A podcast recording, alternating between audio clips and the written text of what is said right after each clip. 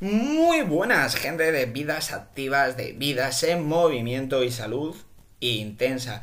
Ya estamos aquí como cada jueves en otro episodio más del canal.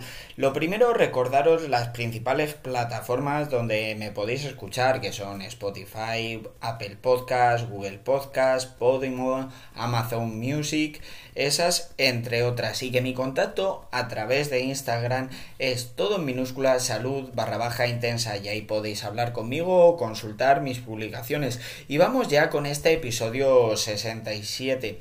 Y sabéis, esta semana hablando con una persona que tiene que pasar un examen eh, recientemente estaba bastante intranquila y le digo, relájate, estudia lo que tienes que estudiar y recordé una frase que me dijo mi hermano hace tiempo que es preocuparse es sufrir dos veces. Muchas veces vivimos obsesionados con lo que pasará y lo que tenemos que hacer son ajustar las variables ¿Qué podemos controlar? Tú estudia para ese examen, tú entrena en tu vida que probablemente cumplas el objetivo de pasar el examen o tener una mejor salud.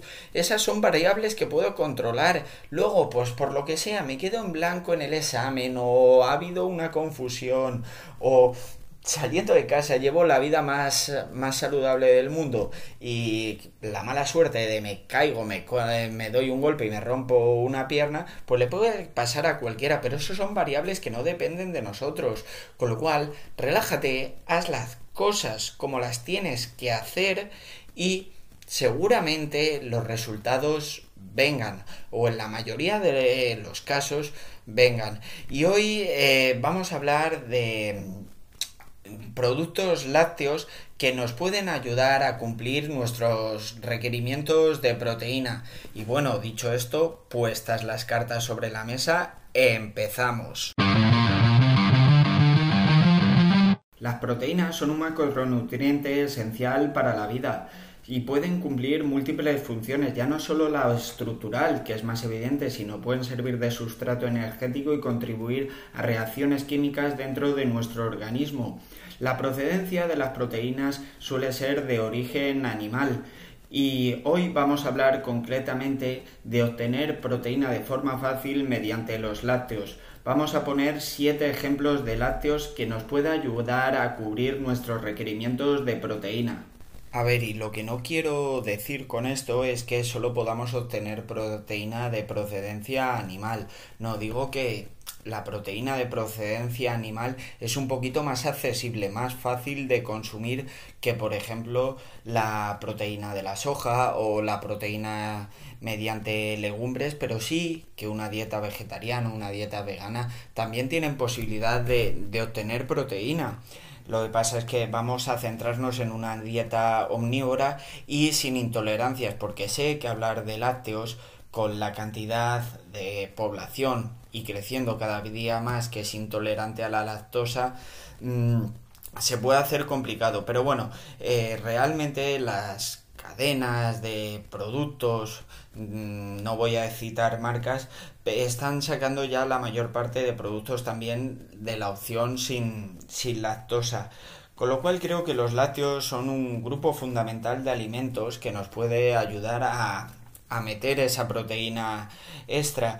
Eh, ¿Cuánta proteína tengo que consumir a lo largo del día? Pues vamos, dicen los estudios, la, la evidencia científica que hay que consumir entre 0,8 gramos y 2,5 gramos por kilogramo de peso al día. Esto puede ser variable, depende de la actividad de cada uno, de su etapa. Si estás en una etapa de volumen, lógicamente la proteína puede disminuir algo porque estoy en un excedente calórico, con lo cual mi masa muscular a nivel estructural no se va a resentir y a niveles de energía tampoco porque estoy consumiendo comiendo más calorías de las que gasto. En una etapa de definición, eso sí, la proteína tiene que subirse bastante, ya que estoy en un déficit energético y como he dicho, se puede ver afectada la musculatura y, y, el rendimiento energético, con lo cual es más fundamental la proteína, el consumo de proteína en una etapa de definición. Una vez aclarado esto, quiero comentar de forma rápida lo que ya he comentado antes, que es las funciones básicas de la proteína.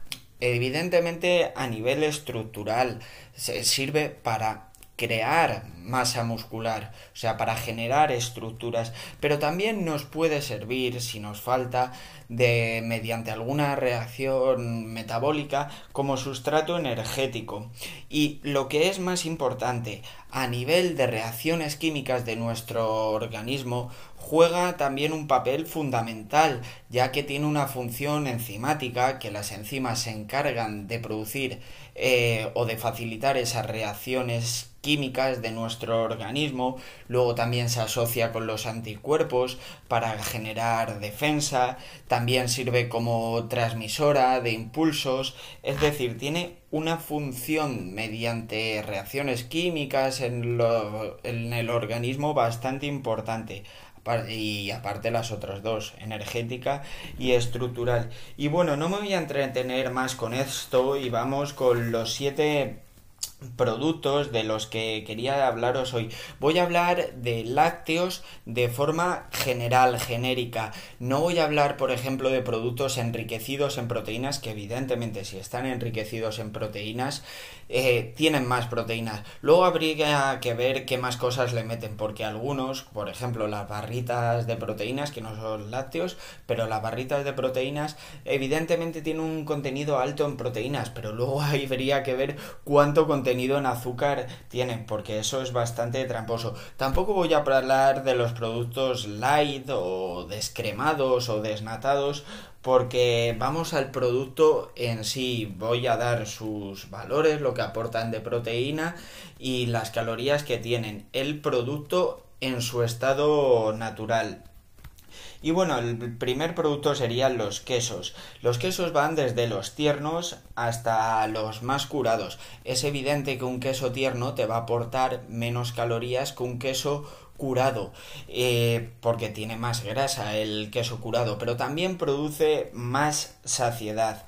Tú eres el que tiene que decidir qué producto comer y respecto del punto de vista de las proteínas, pues un queso tierno te va a oscilar entre los 18 gramos y 22 gramos de proteína por cada 100, que es bastante, y un queso curado un poquito más, es un poquito más denso, pues entre los 25 y los 28 gramos, mm, dependiendo del queso, va a tener de, de, proteína. Desde el punto de vista calórico sí que hay diferencia. Mm, los quesos tiernos oscilan, quesos tiernos, quesos blancos oscilan en torno a las 300 calorías por cada 100 gramos y los quesos curados ya se irían a las 430, 450, incluso algunos 470, que es bastante más calórico.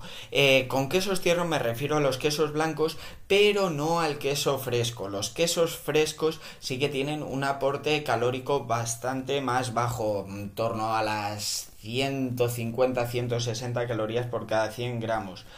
Y bueno, y los quesos curados me refiero a los quesos un poquito más oscuros, a los quesos más amarillos, por así decirlo. No me refiero, por ejemplo, al cheddar, que evidentemente el cheddar suele ser curado y su color amarillento es muy evidente, sino, por ejemplo, los quesos manchegos tienen una tonalidad, los curados una tonalidad un poco más oscura, sin llegar a ser, sin llegar a ser amarillos del todo.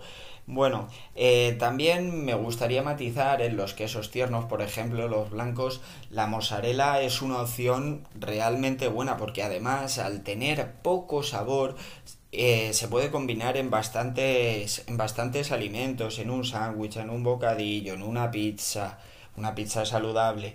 Y al ser tan fundente también le da una textura bastante buena. Lo, quizá combinar los quesos más curados es un poco más complicado porque tiene tienen más sabor aún así. Un buen bocadillo de queso con jamón, mm, eso está bien bueno. Vamos con el siguiente producto y es uno de los productos fitness yo creo más consumidos y que más se ha hablado, que es el queso fresco batido.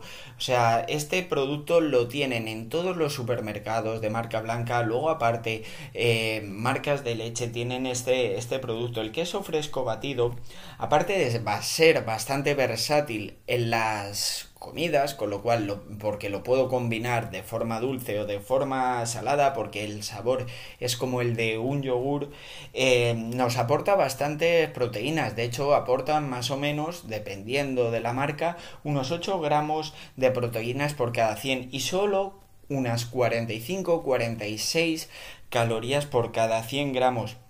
Es decir, que yo lo venden en tarrinas, por ejemplo, de medio kilo. Yo me como media tarrina y estoy metiendo al cuerpo 20 gramos de proteína, que está muy bien. Y al precio solo de unas 120, 115, 120 calorías. Y como digo, es muy fácil de consumir esto para la gente que lleva una vida saludable. Es un producto que que se consume muchísimo y que además eh, al tener pocas calorías puedo comer más cantidad y tener más saciedades. Para una pérdida de peso creo que es un producto que van a recomendar todos los nutricionistas y como digo es que se puede combinar de tantas formas y echar especias, echarle mermelada ceros, echarle frutos secos, crema de cacahuete, eh, avena, salvado de avena, eh, es bastante versátil con lo cual fácil de incluir en la dieta. El siguiente que voy a hablar es del queso crema. El queso crema es cierto que tiene un aporte calórico yo creo un pelín alto para las proteínas que nos aporta, pero es cierto que consumido en la cantidad justa sí te puede aportar un pelín más de proteínas y todo hay que decirlo, en una tostada con una base de queso crema, salmón ahumado, creo que eso está bastante bueno. Eh, nos aporta unos 4 más o menos, entre 3 y pico, 4,5 según la marca, gramos de proteína por cada 100, que no es mucho. Y luego el aporte calórico, si estoy en una fase de volumen, me puede ayudar bastante porque tiene 250 calorías por cada 100 gramos. Para ser un queso blanquito, untable, que es muy fácil de comer, creo que tiene un aporte calórico bastante alto. El tercer producto del que os quería hablar es el queso cottage o requesón, lo hay de diferentes marcas y este sí que aporta una cantidad muy grande de proteína, más o menos entre 15 y 20 gramos y hasta de 25 los he visto yo, 25 gramos por cada 100 gramos de producto. Y la las calorías que aporta realmente no son tantas, al torno a las 70, con lo cual por 140 calorías meter 40 gramos de proteína, joder, creo que es un negocio bastante rentable. A mí el requesón, el queso cottage, me gusta incluso comérmelo a cucharadas. O bueno, lo puedo combinar con unos frutos rojos y queda estupendo. O en una tostada incluso queda de maravilla. Y como consejo, yo lo probé el otro día, si le metes un toque al freezer, al congelador, eh, tiene una textura así como más de helado y está bastante bueno y lo hay de, de diferentes marcas. Así que es otro producto muy a tener en cuenta. Bueno, y ahora vamos a empezar con los últimos tres productos que realmente son yogures. El clásico yogur griego. El clásico yogur griego es cierto que su aporte de proteínas pues no es tan alto, tiene más o menos unas 4, 4 y media gramos de proteína por cada 100 gramos de producto. ¿Qué ocurre? Que es muy sencillo de comer, que enseguida vas a meter un yogur o dos de 125 gramos y vas a sumar prácticamente unos 10 gramos de proteína. Para una fase de volumen yo creo que es un producto idóneo, porque te va a aportar proteínas, grasas saludables, la grasa butírica de los lácteos y aparte ¿A quién no le gusta el yogur? Incluso con un chorrito de edulcorante así facilito de postre, yo creo que está bastante bien. Otro tipo de yogur, por así decirlo, porque parece bastante un yogur, sería el kéfir. El kéfir, lo bueno que tiene es que el aporte calórico respecto al yogur griego es bastante más bajo. Tiene unas 60, dependiendo de la marca, unas 60 calorías por cada 100 gramos y 5 gramos de proteína por cada 100. Como ya digo, es un producto muy parecido, un poquito más líquido que el yogur griego, no, un poquito bastante más líquido, se hace menos pesado que el yogur griego y como digo, para un postre está fenomenal. Y acabaríamos el último producto con el Skirt, que es otro tipo, digamos, de yogur, o se asemeja mucho al yogur. El aporte calórico mm, comparado con el kéfir y con el yogur griego es, por supuesto, más bajo que el del yogur griego y similar al del kéfir, unas 60-65 calorías, como digo siempre, dependiendo de la marca, pues esto por cada 100 gramos. Y sí que tiene un plus más de proteína, teniendo entre 10 y 12 gramos de proteína por cada 100 gramos del producto. Sinceramente el Skirt no lo he probado, con lo cual no puedo decir con qué combinarlo o con qué queda bien, pero sí al verlo veo que es una textura muy similar a la, a la de un queso más líquido. Con lo cual es otra alternativa. Y bueno, con estas siete alternativas yo creo que ya he hablado de los productos que quería comentar. Eh, algunos son bastante evidentes. Evidentemente el queso tiene proteínas. Pero luego hay otros que no nos paramos a mirarlos y que pueden ser buenísimas alternativas. Por ejemplo, el queso cottage, el requesón, a mí me parece una alternativa mm, muy buena. Y bueno, dicho esto, eh, creo que vamos a finalizar ya el episodio.